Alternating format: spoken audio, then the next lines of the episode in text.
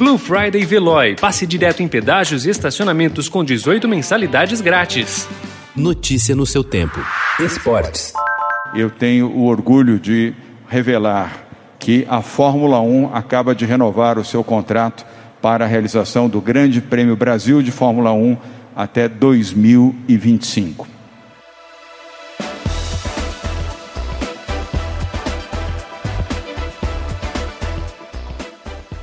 O governador de São Paulo, João Dória, anunciou ontem que a capital paulista renovou o contrato com a Fórmula 1 para receber o GP do Brasil por mais cinco anos. Em entrevista coletiva, Dória disse que o acordo está fechado e garante assim a realização da etapa no Autódromo de Interlagos no ciclo entre 2021 e 2025. O atual contrato de São Paulo com a Fórmula 1 termina no fim desse ano e foi celebrado em abril de 2014.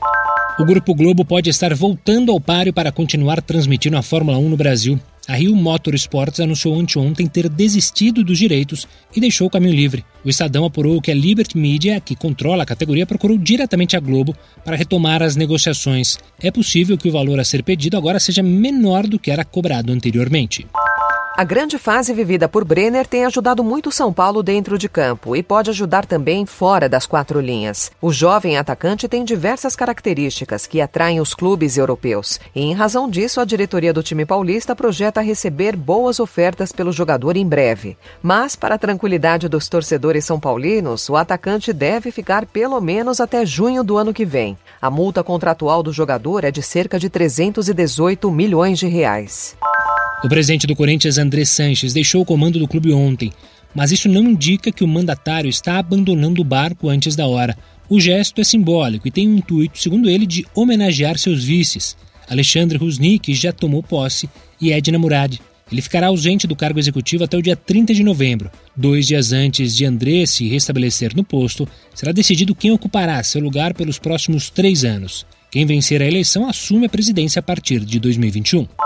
A seleção brasileira vai descobrir hoje, às nove e meia da noite, como atuar sem os dois principais nomes dessa geração, Neymar e Felipe Coutinho. Os dois são os grandes desfalques do time, que joga no Morumbi pelas eliminatórias da Copa contra a Venezuela. As ausências forçam o técnico Tite a buscar uma nova formação, com direito a um trio de ataque diferente: Gabriel Jesus, Firmino e Richarlison. Notícia no seu tempo. Aproveite a Blue Friday Veloy e passe direto em pedágios e estacionamentos com 18 mensalidades grátis. Corre que é por tempo limitado. Garanta o seu adesivo em veloy.com.br barra Blue Friday. Veloy. Piscou, passou.